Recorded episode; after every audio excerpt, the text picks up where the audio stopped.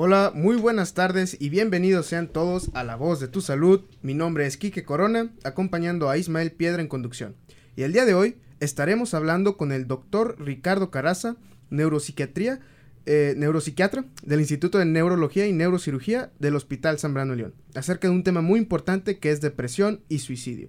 Mucho gusto, doctor. Es un placer tenerlo aquí con nosotros en cabina. ¿Cómo se encuentra? ¿Qué tal? Muchas gracias por la invitación. Bueno, pues les quiero mencionar que eh, en, este, en este año la Organización Mundial de la Salud ha hecho muchos esfuerzos en que eh, entendamos mejor la salud mental, sobre todo en el tema de la depresión y el suicidio. Y, doctor, ¿por qué es importante que nosotros como ciudadanos, como integrantes de esta sociedad, como parte de la familia, conozcamos este, este diagnóstico, esta enfermedad? Claro. Sí, mira, esto es muy relevante. Digo, una de entrada por el grado de incidencia ¿no? en la población. O sea, sí tenemos una alta frecuencia de personas que padecen este, un trastorno depresivo mayor.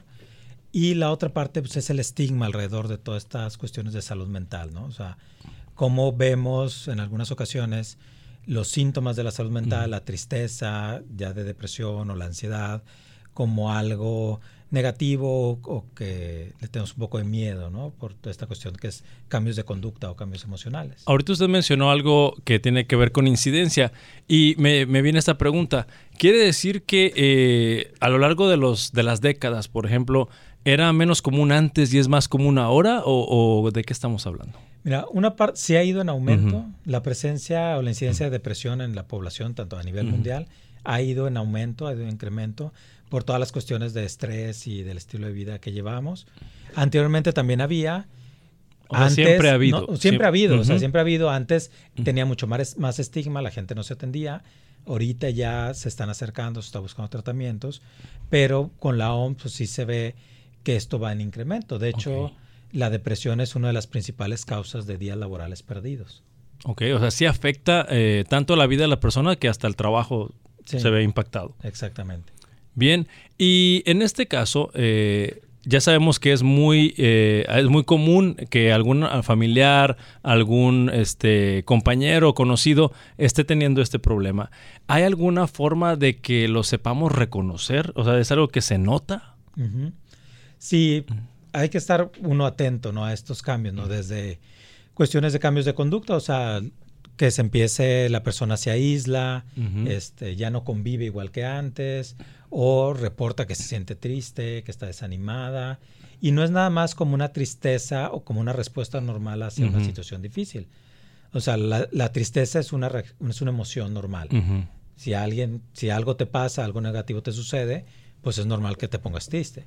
Aquí el punto es que es una tristeza que se vuelve constante, ¿no? Que es, es muy intensa, que no corresponde a la situación que está viviendo la persona y eso empieza a afectar sus capacidades. O sea, es algo desmedido, podemos decir, es muy, muy intenso, como dijo usted. Si es más intenso que la situación que lo esté provocando, y aparte se mantiene por más tiempo, más de dos semanas o más, o meses, ¿no? Sintiéndome así. Sí, porque digamos que todas las personas, ahorita creo que usted lo, lo, quiso decir, es que tenemos una, voy a decir, un divorcio, una pérdida de trabajo, una muerte de un familiar una mala noticia, ¿no? Todos podemos tener una reacción, eh, ¿cómo puedo decir? De mientras vas digiriendo, ¿verdad? Todo lo que está pasando, pues surgen emociones. Exactamente. Y, y, esto es lo que entendí que es normal. O sea, estás triste porque perdiste el trabajo, porque falleció alguien, porque estás teniendo una dificultad. Y eso no es depresión, o eso sí es depresión. Eso, esa primera parte, eso no es depresión. Eso es la tristeza. Esa es la reacción emocional que va de acuerdo a la situación que estoy viviendo. Pero si ya pasaron varias semanas del suceso y esta tristeza no disminuye, sino al contrario, aumenta y luego aparte no estoy durmiendo bien. Y ahora no tengo ganas ni motivación de hacer las cosas que generalmente disfruto.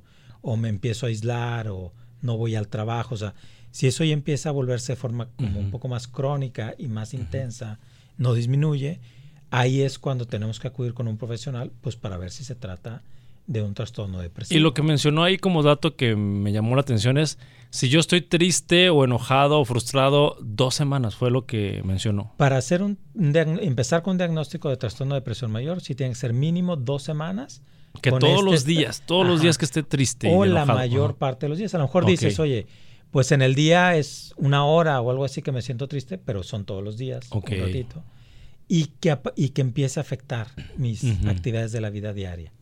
Ok, ¿qué, Doctor, ¿y qué pasa cuando se prolonga más de dos semanas y este es un estado que podríamos decir que llega a un estado basal, un estado de normalidad el estar así, con esta tristeza. ¿Esto ya sería un caso de depresión mayor o sería otro tipo de depresión? No, si ya pasamos las dos semanas y tenemos esta intensidad de síntomas, sí, claro, sobre todo en cuanto más tiempo pase y la persona no es atendida, sí puede llegar a verse como algo normal, como que bueno, así me siento como una desmotivación constante o como ese es mi estado normal y eso estamos tenemos que ver si no es una depresión mayor. Y aquí algo importante en esta cuestión de luchar contra el estigma es necesitamos ver la depresión como cualquier otra enfermedad médica. Aquí el punto es que el cerebro es el que no está funcionando bien. Así como tenemos enfermedades cardíacas, del riñón, del hígado, pues cuando el cerebro no funciona bien, además de síntomas motores, pues podemos tener síntomas emocionales que sería el caso de una depresión. y, yo lo veo ahorita como, como lo está explicando, es como un resfriado, te da gripa, te sientes terrible en dos, tres días y pues va pasando, ¿no? Y, igual aquí en la depresión, eh, digamos que no es saludable que te eternices, como, como estabas diciendo, Quique, que yo lo llamo así, doctor, como que vivir en piloto automático. Te, estás mal, te levantas mal, al siguiente te duermes mal y así estás mal todo el tiempo. Ajá. Entonces, el, criterio para, para, conocer cuándo es una depresión, voy a decirlo de esta manera, normalita y una depresión mayor, porque también ahorita creo que usted mencionó ese, ese término, ¿hay diferentes tipos de depresión, o la normalita y la mayor, o, es lo mismo? Sí, aquí como que pudiéramos separar una, o sea, una tristeza relacionada a la situación que estoy viviendo, que puede ser dentro del mar, o una cuestión de duelo, un duelo normal de cuando fallece un familiar o pierde un trabajo. Podemos tener un estado depresivo adaptativo, esto es, oye, me cambié de ciudad, tengo unos primeros días o semanas viviendo en una ciudad nueva donde todavía no conozco a nadie y puedo traer síntomas depresivos, pero que están muy relacionados con esta adaptación o este cambio. Y luego ya tenemos lo que sería una depresión mayor, que ya sería como la enfermedad, donde ya es de más constante estos síntomas depresivos, o en lugar de tristeza, lo que podemos tener es falta de motivación. Un poquito esto como dices del piloto automático, ¿no? De pues me levanto y no estoy motivado, no hago lo que me gusta o no lo disfruto y ahí voy viviendo. este, y claro, y aparte de eso se van agregando otros síntomas. O duermo poco o duermo mucho, o traigo más hambre o no me da hambre. Se empieza a haber cambios también biológicos en estas otras áreas que ya es lo que nosotros podemos catalogar como una depresión mayor, que sería ya la enfermedad y que requiere un determinado tratamiento. Y requiere eh, que la persona, yo diría que lo más importante es que te des cuenta, ¿no? Porque si la persona no se está dando cuenta que está en ese ciclo, pues está muy difícil ayudarla, ¿no? Exactamente. Aquí muchas veces hay casos donde sí la persona dice, oye, sí me he estado sintiendo muy mal y voy y busco la ayuda. Y hay otras veces que es la familia la que se da cuenta los papás o la pareja o hermanos que ven, que hablan con la persona y lo motivan a buscar el tratamiento. Porque sí, como estos son cambios emocionales o cambios de conducta, pues luego uno no, no hay ese automonitoreo y no los registra. Sí, yo, yo, creo, doctor, que ha de haber muy pocas personas en el mundo, y ahorita me desmiente o me o confirma lo que digo, ha de haber muy pocas personas en el mundo que tengan un proceso de autorreflexión o autoanálisis, estarse checando de que que digas, oye, ya llevo dos semanas este, como que triste, ya necesito ayuda. Ahí van a las dos semanas al psiquiatra o, al, psicólogo. Creo que eso no, existe, ¿verdad? así tan cuadrado y eso, pues sí. No, ¿verdad? No, generalmente se tardan un poco más en llegar. O muchas veces, por esto mismo el estigma, van primero con médicos de otras especialidades. O sea, a lo mejor con médico general o con algún internista, no sé. Y luego hay veces ahí es donde falla un poco ahí la referencia porque luego les dicen, oye, ve con el psiquiatra y pues a veces el nombre asusta, ¿no? Como que la palabra psiquiatra como Me van a ver ahí en la sala de espera y... O, van a pensar que estoy loco, o sea, los miedos que todos podemos llegar a tener, pero eso es lo que a veces nos retrasa un poco esa llegada con el especialista, este, que si lo hacemos con tiempo antes, pues el tratamiento es más eficiente, ¿no? Doctor, y usted acaba de mencionar que mucha gente va usualmente con otras especialidades, o sea, no, no, no se dan cuenta de que tal vez es, eh, empiecen a presentar síntomas de otras enfermedades por eh, estar en este estado de tristeza tan prolongado que se empiecen a presentar ciertas eh, síntomas como sueño, fatiga o dolor de cabeza, dolores de cabeza, y que es otra cosa, ¿no? Y no se dan cuenta que es por depresión. Ajá. Muchas veces, o sea, igual, esta es una cuestión pues cultural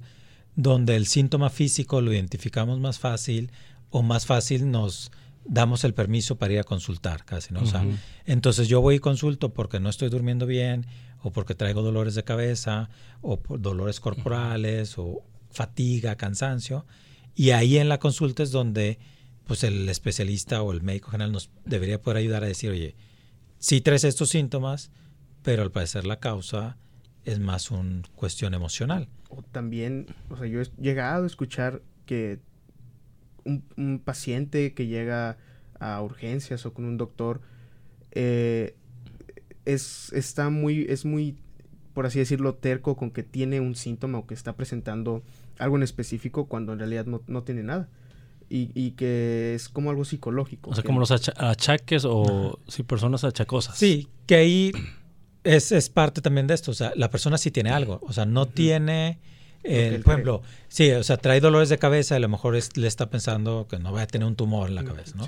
Y pues no, no tiene eso, o trae muchas palpitaciones, no hace un infarto. El problema no está ahí, sino que el problema está en que el cerebro no está mandando bien esta señal, que no hay una regulación adecuada de las emociones, y eso nos está causando estos síntomas físicos.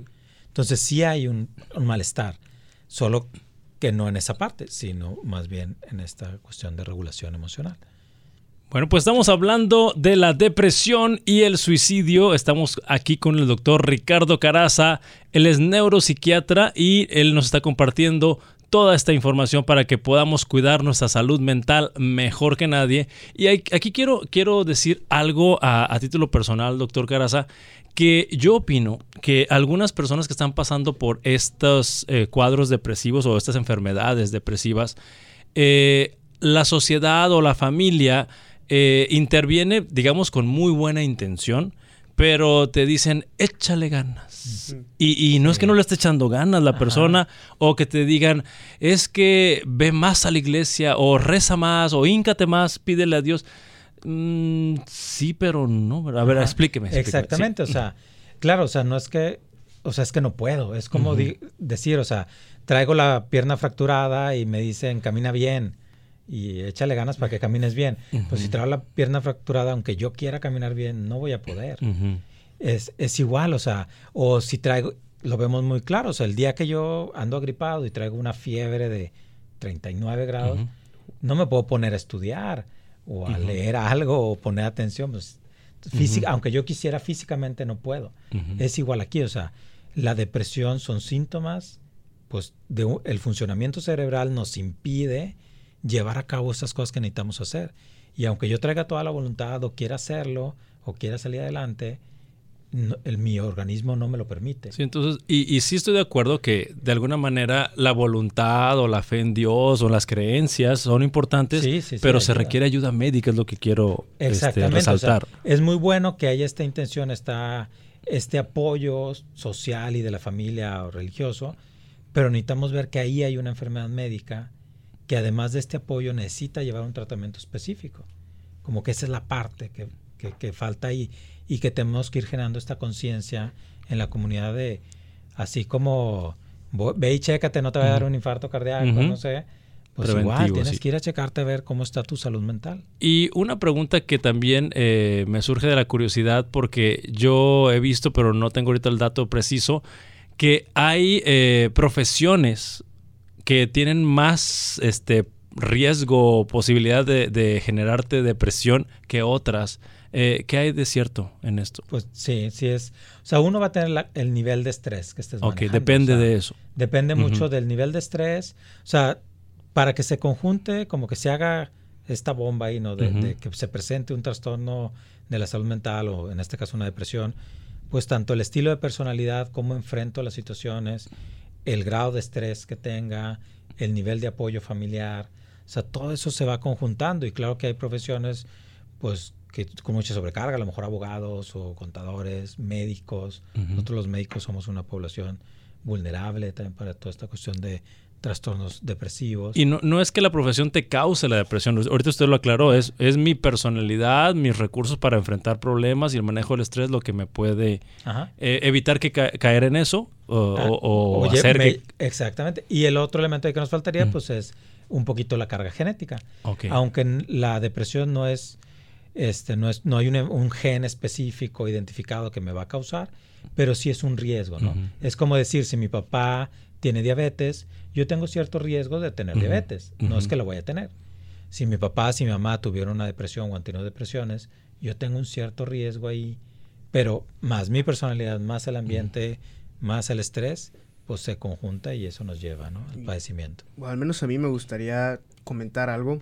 Eh, yo que lo veo como estudiante todos los días, aquí en, en el TEC, veo que mis compañeros están eh, siempre muy estresados, con mucha ansiedad, y, la verdad es que se entiende. Yo creo que una carrera universitaria es algo muy pesado.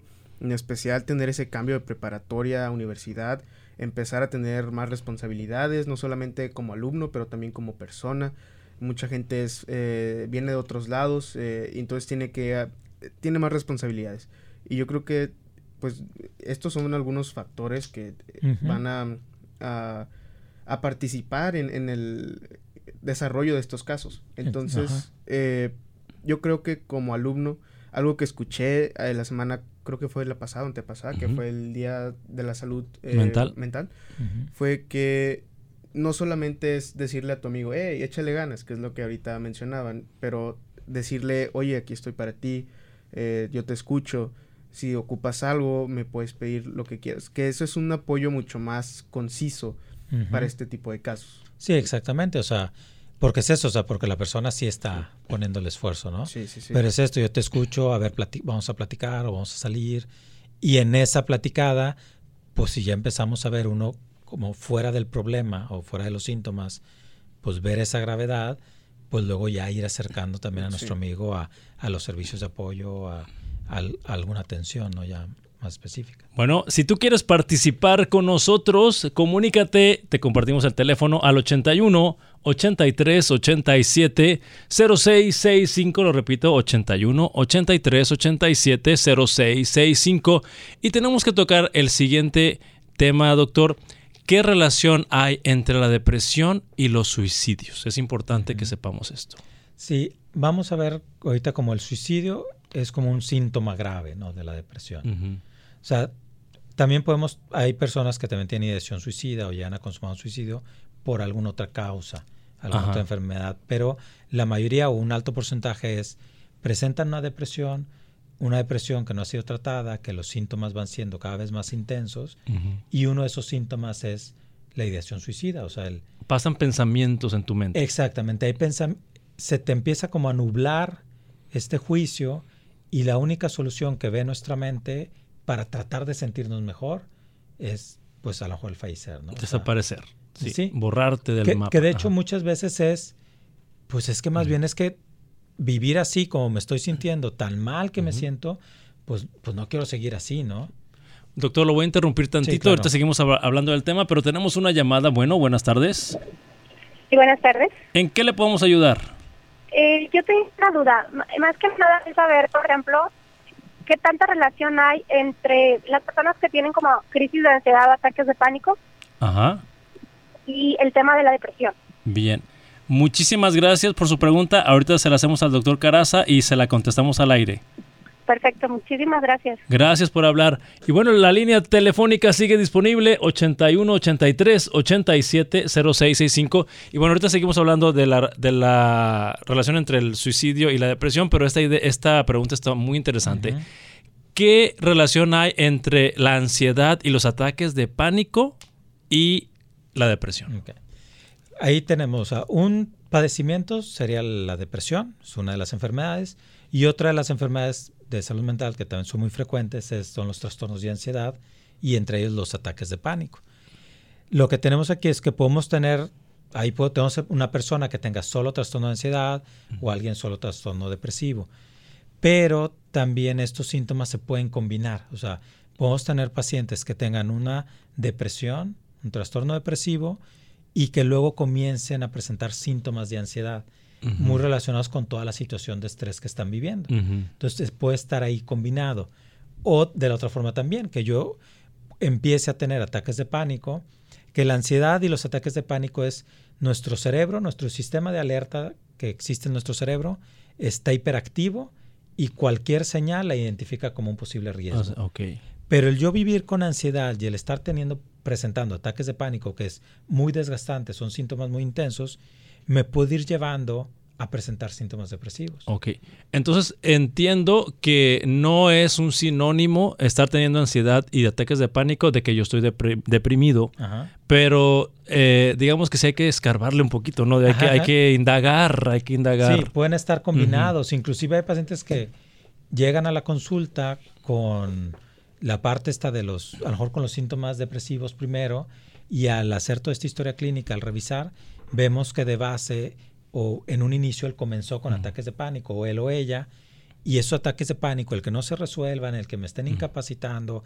que a lo mejor no puedo manejar porque manejar me produce mucha ansiedad, me empieza a dar tristeza, me empieza a dar frustración. Ok, te enoja, sí. Y me lleva a los síntomas depresivos. Entonces, son padecimientos separados, pero que muchas veces se combinan.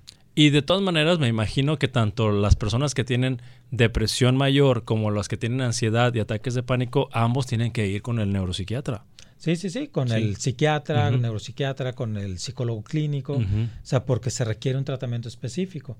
Y como les digo, es una enfermedad médica, el cerebro es el que no está funcionando bien, y entonces por eso hay ciertos medicamentos que se utilizan en estos casos, los más adecuados y que nos resuelven la sintomatología o nos quitan tanto la ansiedad como la depresión. Bien, y regresando al punto antes de la llamada, estábamos viendo que hay diferentes causas eh, que explican que una persona se quiera suicidar, entre ellas la depresión, así, así estábamos hablando. Y usted nos marcaba que la persona que tiene depresión, de repente en su mente empiezan a surgir ideas, ideas de desaparecer de este mundo. Y lo voy a dejar otra vez en esta pausa porque hay otra llamadita. Bueno, buenas tardes. Hola, buenas tardes. ¿En qué le podemos ayudar? Oye, tengo una pregunta. Si, existe como algún tratamiento, o más que un tratamiento, como algún examen que te, que te pueda decir este, que algo está mal en tu cerebro. Eh, ah, ¿Relacionado a la depresión? ¿Relacionado a la depresión? o sea, eso se puede. Ajá. Ok, ahorita le hacemos la pregunta al doctor Caraza. Muchas gracias por su llamada y la contestamos al aire. Gracias. Gracias. Bueno, pues eh, nos dicen que si hay algún examen que yo me pueda hacer, me hago una resonancia, una radiografía, un, electroencefalograma y que el resultado de esta me diga, estás deprimido. Ahorita actualmente no hay un examen específico que nos va a decir, te hago este examen de sangre o este estudio y que eso nos va a diagnosticar o ayudar a diagnosticar la depresión. Así como tal no existe. Pero sí hay exámenes que uno necesita hacer, sobre todo para descartar o identificar cuál es la causa. Okay. O sea, hacemos la entrevista clínica, toda la recopilación de la historia, ver los síntomas y eso ya nos va ubicando en que podemos tener un trastorno de, de depresión mayor. Dependiendo de cada caso, hay estudios que tenemos que hacer. Por ejemplo, es muy conveniente hacer exámenes de tiroides. Las hormonas tiroideas, cuando están alteradas, sobre todo hipotiroidismo, pueden dar síntomas depresivos o inclusive personas con depresión pueden tener hipotiroidismo subclínico, que si, si eso está presente, pues nos enfoca el tratamiento hacia mejorar también el funcionamiento tiroideo. La otra es, hay algunos casos, sobre todo cuando son depresiones ya recurrentes o que han usado tratamientos y no hay buena respuesta, donde hay que hacer electroencefalograma o a veces resonancia de cerebro, sobre todo para descartar alguna otra causa.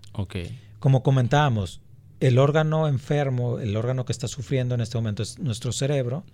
Entonces sí tenemos que analizar este cerebro, sobre todo para ver que, no, que solo sea una depresión que es causada por un desbalance en los neurotransmisores y no sea, por ejemplo, una alteración eléctrica a nivel frontal que nos causa síntomas depresivos o algún tipo de lesión o de cambio neuroanatómico en cerebro que nos esté favoreciendo los síntomas. Entonces, entendiendo que eh, la depresión se diagnostica cumpliendo ciertos criterios, porque así lo hemos hablado con otras, otras enfermedades en estas entrevistas, así lo entiendo también la depresión, si tú cumples ciertos criterios de semanas, de síntomas, de emociones y de cosas que estás pasando, eh, cumple los criterios, se establece el diagnóstico. Y ya en los casos aislados o raros es que se investiga más. Sí, no, y de hecho sobre todo ahí la parte, por ejemplo, decíamos de laboratorios en sangre y todo eso, pues sí. es muy frecuente que los hagan. Bueno, tenemos otra llamada más. Vamos a ver. Buenas tardes. Buenas tardes. ¿En qué le podemos ayudar? Ah, no, digo, del tema nada más quería hacer un comentario. Sí, dígame. Este, digo, hace años, eh, no sé si también es bueno escuchar a las personas que están deprimidas. Me pasó en La Purísima que, que yo estaba ahí y una señorita empezó a platicar de varias cosas, la escuché y al final de la plática me dice, muchas gracias señora porque pensaba suicidarme, ya no voy a suicidar pues a lo mejor nada más tenía tendencia a suicidas, ¿verdad? Pero dices, tú a veces no sabes. Se sintió escuchada esa persona. sí, o sea, a veces uno no sabe qué carga trae cada persona y a lo mejor el escuchar a alguien sin juzgar y dar soluciones o crítica, pues no sé si también eso ayuda a una persona que trae depresión o... Digo, yo sé que uno no es experto, ¿verdad? Sí. Pero psicólogo. gracias, gracias por compartir esa experiencia y vamos a compartir con el doctor esta, esta, esto que nos dice. Muchas gracias. Gracias. Y bueno, siguiendo con el tema, porque nos quedan escasos tres minutos, doctor. Eh, los pacientes, como esta señora nos acaba de decir, una persona que se la encontró en la calle, se, eh, pusieron a platicar y esta persona ya estaba teniendo esas ideas en su mente. ¿Qué hay que hacer ante esto? Así como comentaba, o sea, el hecho de platicar, el hecho de que la persona vea, se siente escuchada sin ser juzgada o vea este apoyo familiar o este acercamiento, eso es un primer paso muy importante y que ayuda mucho. O sea, muchos les digo, es, la ideación suicida es un síntoma grave y es también una llamada de auxilio, ¿no? O sea, me siento tan mal que necesito hacer algo, quiero hacer algo para mejorar, no sé cómo. Entonces, el poder expresar y el que alguien me escuche sin decirme échale ganas, con una escucha nada más de te quiero entender, ¿no? Ver qué está pasando, ese es un muy buen paso. Y lo de ahí, si sale esta cuestión de la idea suicida, pues lo mejor es en ese momento, o sea, es una urgencia médica, o sea, urgencia. vámonos al hospital o vámonos a que alguien te atienda, te acompaño, lo hacemos, este, que sienta este apoyo y hay que verlo así, así como la enfermedad cardíaca, bueno, pues dolores precordiales y el infarto cardíaco es una urgencia médica, la ideación suicida es una urgencia médica. Muy buen, muy buen, muy buena información que nos está dando, doctor. Y por último, en el último minuto, eh, la depresión ¿Se trata con pastillas o con terapia o con las dos? ¿O qué hay que hacer? el último minuto porque ya se nos está acabando. Tratamiento combinado. Combinado. O sea, medicamento porque si hay un cambio químico a nivel del cerebro que los medicamentos nos ayudan a regularlo.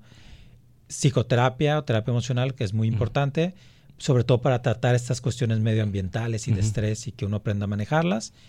Y lo más óptimo, en la mayoría de los casos, es hacer una combinación de los dos. De pastillas o fármacos con, eh, terapia, y la familia también a veces. Claro, incluir a la familia y, mm. todo este apoyo familiar que es muy importante. Pues gracias, doctor Caraza, por esta interesante información. Gracias, Quique. Muchas gracias. Eh, nosotros nos despedimos por el día de hoy y hacemos una cita para vernos el próximo viernes con más información que te permita cuidar tu salud mejor que nadie.